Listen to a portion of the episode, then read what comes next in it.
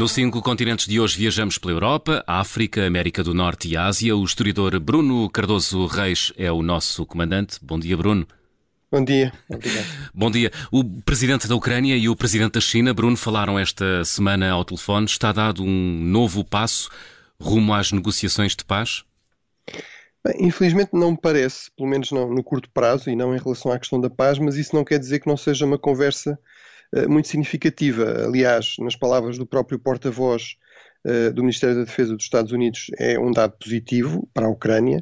Uh, e eu destacaria aqui três aspectos. O primeiro é que realmente é uma vitória diplomática de Zelensky, uma derrota diplomática da Rússia.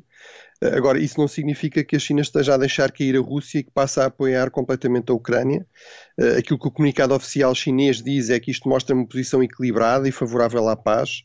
Uh, mesmo isso eu acho que eventualmente é questionável, acho que continua a haver aqui um enviesamento favorável à Rússia, que fica visível até no facto termos aqui uma chamada, uma videochamada, uma, uma, e não uma visita, não é? Como, como o próprio Presidente Xi fez a Moscou. Uh, apesar de tudo, e em segundo lugar, eu acho que isto uh, torna, o que torna isto muito relevante é que a China de facto não quer, do meu ponto de vista, uma ruptura completa com, sobretudo, a Europa, uh, que é um mercado muito importante para a China, e não quer também ser vista globalmente como estando completamente alinhada uh, com a Rússia. Eu acho que outros gestos. No fundo, quer estar bem com, com Deus e com o diabo. Uh, um pouco, mas acho que houve aqui gestos que, foram, que mostram isso de forma significativa. Ou seja, eu, por exemplo, o embaixador francês o embaixador chinês na França, que é conhecido um pouco como eh, um diplomata guerreiro, não é? O que eles chamam Wolf Warriors, mais próximo da, da, da, da ala, digamos, mais pró-russa na China, uh, uh, foi desmentido publicamente quando disse que os Estados que faziam parte da antiga União Soviética não tinham um estatuto claro uh, na lei internacional e, portanto, não tinham uma soberania clara. Uh, o embaixador chinês na União Europeia também veio dizer que a parceria com a Europa poderia uh, potencialmente ser uma parceria sem limites, ou seja, as palavras que foram usadas, por exemplo, em relação à, à Rússia. E. Um, Agora, realmente, e, e para terminar, acho que isto não vai levar realmente a uma paz rápida. Eu tenho insistido neste ponto, que é, não é verdade que as guerras acabem sempre com negociações de paz. Eh, não só pode haver uma vitória militar, embora isso tenha sido mais raro desde 1945, hum. mas há muitos casos de conflitos congelados, de impasses no terreno, ou quando muito da negociação de um cessar-fogo termina o conflito eh, na sua fase mais intensa, mas não resolve os problemas que estão por trás, não cria realmente uma paz uh, duradoura, e eu acho que é uh, também errado pensar que as grandes potências podem simplesmente impor aqui a paz. Aquilo que a história nos mostra é que, mesmo em relação a países muito mais fracos que, por exemplo, a Rússia, se as partes, se esses países não quiserem realmente um compromisso, até pode haver formalmente um acordo num determinado momento, mas ele dificilmente levará a uma paz durável. E a Ucrânia, Bruno, parece estar a preparar um contra-ataque em Bakhmut. A ofensiva ucraniana é inevitável. Há traição no seio da Federação Russa. Não estão a permitir-nos aumentar as nossas defesas nem avançar. Esta é a voz do líder do grupo Wagner. Já não é a primeira vez eh, que, o, que ouvimos Prigozhin a queixar-se da falta de apoio por parte da Rússia. Mas será que desta vez devemos prestar atenção, Bruno? Sim, eu acho que sim, e, sublinhava aqui dois aspectos fundamentais. O primeiro é que, obviamente, Prigozhin está a fazer lobby, ou seja, está a procurar ter mais munições, mais recursos uh, e também está, no fundo, a procurar aqui uma desculpa uh, implicitamente para não ter tomado já Bakhmut, como várias vezes prometeu, uh, e eventualmente até para dificuldades na futura ofensiva. Agora, e em segundo lugar, eu acho que ele não tem interesse em simplesmente inventar dificuldades onde elas não existem, não é? Portanto, acho que a preocupação dele com a falta de reservas russas para responder a uma futura ofensiva ucraniana é um receio bem real, reservas quer de tropas, quer de material, nomeadamente munições, e portanto acho que isso é revelador. Isto quer dizer, e é o segundo ponto, quer dizer que a vitória ucraniana é certa, é evidente que não, ou seja, nada é certo na guerra, eh, não podemos afastar completamente a hipótese do Prigozhin até estar a fazer aqui uma espécie de jogada de desinformação, não parece o mais provável, eh, e também sabemos que, apesar de tudo, os russos tiveram algum tempo a preparar algumas linhas defensivas em, profundidade, trincheiras, barreiras anticarro para dificultar uh, o ataque ucraniano. Sabemos que o, o, as ofensivas, o, o, ataque é sempre muito mais difícil, muito mais exigente para o atacante uh, do que para quem está a defender. Agora, eu acho que é revelador significativo que realmente as lideranças russas estejam claramente preocupadas com a possibilidade desta ofensiva ucraniana num futuro próximo. Hum. Prigozhin, nessas declarações, falava: bem, temos chuvas até ao início de maio, provavelmente será preciso algum tempo para secar o terreno depois portanto, apontando no fundo talvez para meados de maio, com uma expectativa russa da, da ofensiva ucraniana. Bruno, nestes cinco continentes seguimos agora para a África. No Sudão, ao longo da semana, foram retirados uh, cidadãos estrangeiros devido ao clima de instabilidade. Este país, na tua opinião, está a caminho de mais uma guerra civil? Bem, eh, nós alertámos para esse risco na semana passada eh, e creio que infelizmente os sinais são crescentemente que sim, ou seja, aquilo que estamos a ver no Sudão é muito semelhante uh, aos padrões que encontramos na história do início de uma guerra civil. Por exemplo, se pegarmos uh, num exemplo famoso e trágico aqui da guerra civil ao nosso lado em Espanha, uh, que durou entre 1936 e 39, ela começou exatamente com uma tentativa de golpe militar falhado a 18 de julho de 1936 e que resultou, acaba por resultar numa divisão de parte das forças militares e de forças paramilitares muito importantes, nomeadamente as chamadas guardas de assalto, esses ficaram leais à, à República eh, e uma parte importante das forças militares eh, alinharam, digamos, contra a República e acabaram depois por ser lideradas pelo general Franco eh, numa guerra civil que começou, esse confronto começou sobretudo em Madrid, depois generalizou ao conjunto do país vizinho. Exatamente aquilo que distingue um golpe de Estado de uma guerra civil é que geralmente, no caso de um golpe de Estado, temos forças armadas relativamente coesas que tomam o poder pela força sem uma grande oposição organizada e armada, enquanto no segundo caso o que temos é divisão das Forças Armadas, eh, eventualmente forças paramilitares eh, que acabam por entrar em choque eh, entre si.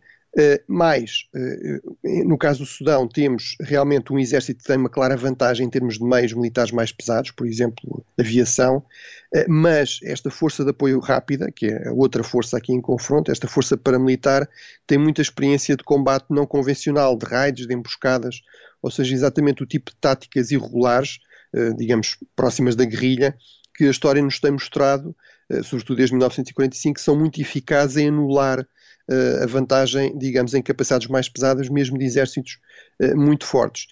Por fim, temos ainda dois outros aspectos que me levam a temer este risco sério de uma guerra civil mais prolongada e mais generalizada, que é a procura de apoio entre a população. Os dois lados têm tentado mobilizar apoio inclusive utilizando aqui uma cartada étnica entre os vários grupos étnicos do Sudão, apelando ao apoio também de milícias locais, e portanto isso pode realmente levar à generalização do conflito ao resto do país.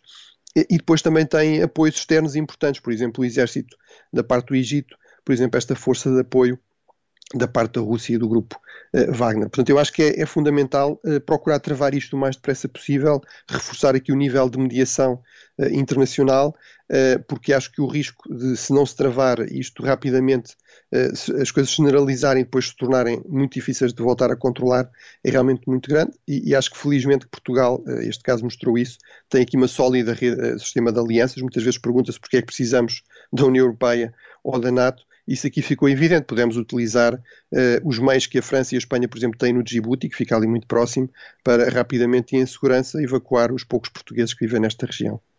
Lula da Silva terminou a visita oficial a Portugal. Nos últimos dias, tive aqui em Portugal a inconfundível sensação de estar em casa. Sentimento que, acredito, é compartilhado por todos os brasileiros que visitam Portugal e todos os portugueses que visitam o Brasil. A fazer fé nas palavras de Lula da Silva, a visita a Portugal foi um sucesso. Também fazes um balanço positivo, Bruno? Sim, eh, eu quero deixar claro que não vou voltar aqui aos temas que já discutimos várias vezes, ao Parlamento, da posição dos diversos partidos.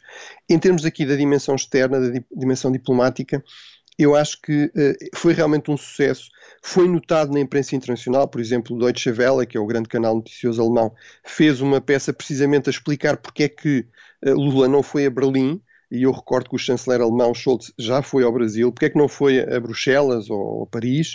Uh, e uh, eu recordo que, evidentemente, Portugal, das economias europeias mais pequenas, é a primeira em termos de relações económicas com o Brasil, é o quarto ou quinto parceiro, quase todos os anos, mas obviamente antes de Portugal estão as grandes economias europeias, a Alemanha, a França e, claro, também a Espanha, que eh, Lula também vai visitar, mas, eh, por exemplo, a Espanha, aliás, já é o segundo investidor no Brasil, a seguir aos Estados Unidos, eh, coisas que Portugal enfim, com os seus déficits de capital, tem muita dificuldade em fazer, mas, por exemplo, Lula podia ter ido até simplesmente a Madrid, não é? Eu recordo que o presidente Bolsonaro, o antecessor de Lula, chegou a fazer escala em Lisboa e nunca quis visitar oficialmente o país. E, portanto, aliás, nesse próprio artigo do Deutsche Welle é sublinhado este aspecto da ligação histórica, da ligação afetiva que o próprio Lula fazia referência aqui, que eu acho que, enfim, às vezes faz parte um pouco da retórica, desta retórica de fraternidade, que é útil, mas que eu acho que não é completamente vazia. Há aqui algum uh, aspecto de realmente ligação afetiva, e eu acho que no caso de Lula ele tem também um histórico que demonstra isso. Ele realmente foi dos presidentes que mais visitou, dos presidentes brasileiros que mais visitou Portugal,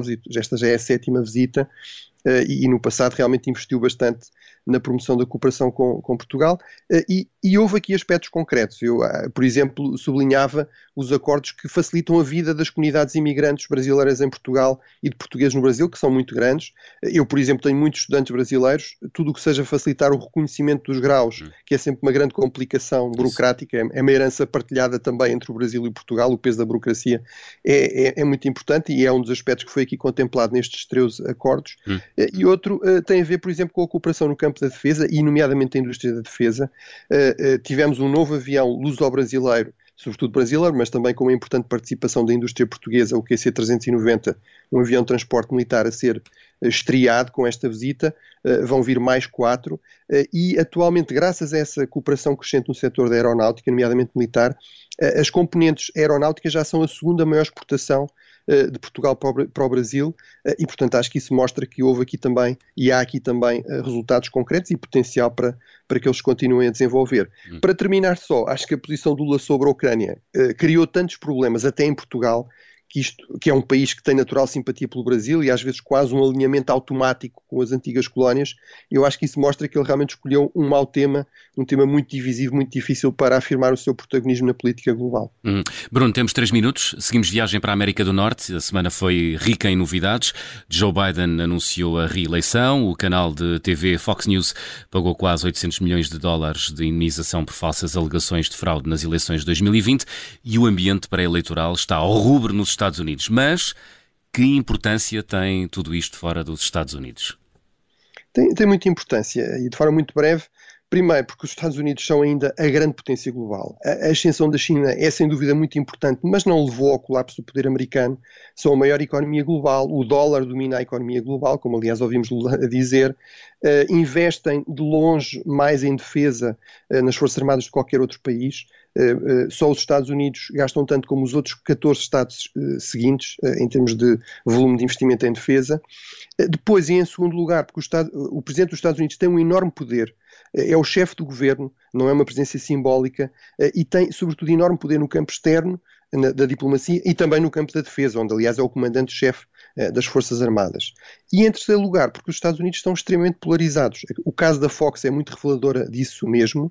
Eh, é um, é um fator também eh, que, que adiciona, digamos, a essa polarização. As pessoas basicamente só querem ouvir as notícias que lhe convêm politicamente e isso criou enormes problemas à Fox quando as pessoas queriam ouvir notícias que eram falsas sobre uma fraude eleitoral que não existiu. Mas o problema é que esta polarização extrema realmente também começou a contaminar cada vez mais a política externa, ao contrário do que era habitual em décadas passadas, em que, independentemente do presidente ser republicano ou democrata, havia grande consenso, por exemplo, nas relações com a Europa.